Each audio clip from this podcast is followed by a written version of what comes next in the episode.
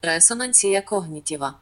Pensaba en las canciones, en cómo nos conectamos de repente con ciertas situaciones en nuestra vida, con ciertas emociones o vivencias o lo que sea, a través de canciones. Entonces, finalmente, las canciones se pueden transformar en un rezo, pero al mismo tiempo puede ser muy tóxico, porque podéis quedarte enganchado con, con emociones súper tóxicas dentro de la canción. ¿Cachai? De hecho, hay- canciones súper tóxicas. Sí, en ese sentido, me acordaba y yo quería conversar, co- hablando de, de ese sentido como del romanticismo de las canciones románticas o cebolletas de los años 80 y 90, que se hablan mucho de que así como romantizan todo el tema de, de situaciones como de la manipulación psicológica de la pareja, porque eso de hacer co- cosas como que se hacen Así la es. víctima, el hacerse la víctima todo el rato, todo el rato en esas Mm. canciones. O el hombre que está le dice a una mujer, ah, que tú eres aquí, que tú eres allá, pero con la letra de la canción y muy escondido. Sí, completamente. Eh, No, completamente. Y de hecho, no solamente los 80 y los 90, sino yendo más para atrás, los años 40, 50 y hasta ahora, que se en el sur de Chile sobre todo.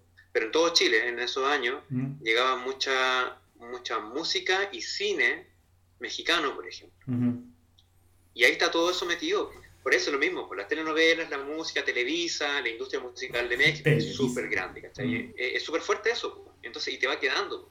Y, y ahí yo esto te lo voy a comentar, con al, conectar con algo que no sé si en algún momento te comenté de, el, hay un triángulo como tóxico de personajes, ¿cachai?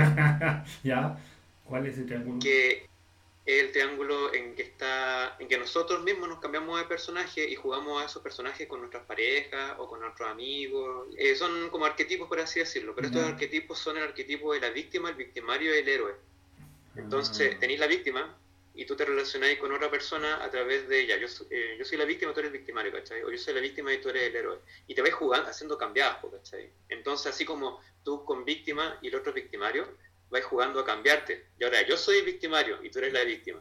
O no, yo mejor yo soy el héroe y te salvo, ¿cachai? Y después no, el otro es tu héroe y Ah, te salvo. Y así. ¿en qué relaciones se da eso? ¿En todo tipo de relaciones o de pareja? En todo tipo de relación, no, en todo tipo de relaciones eventualmente puede darse eso cuando hay como se conectan a través de situaciones oscuras, ¿cachai? Ah, La parte pero, oscura ah, de es una Resonancia que cognitiva.